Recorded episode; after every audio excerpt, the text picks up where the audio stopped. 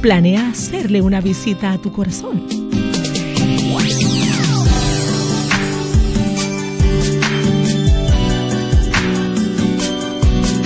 Puede ser hoy.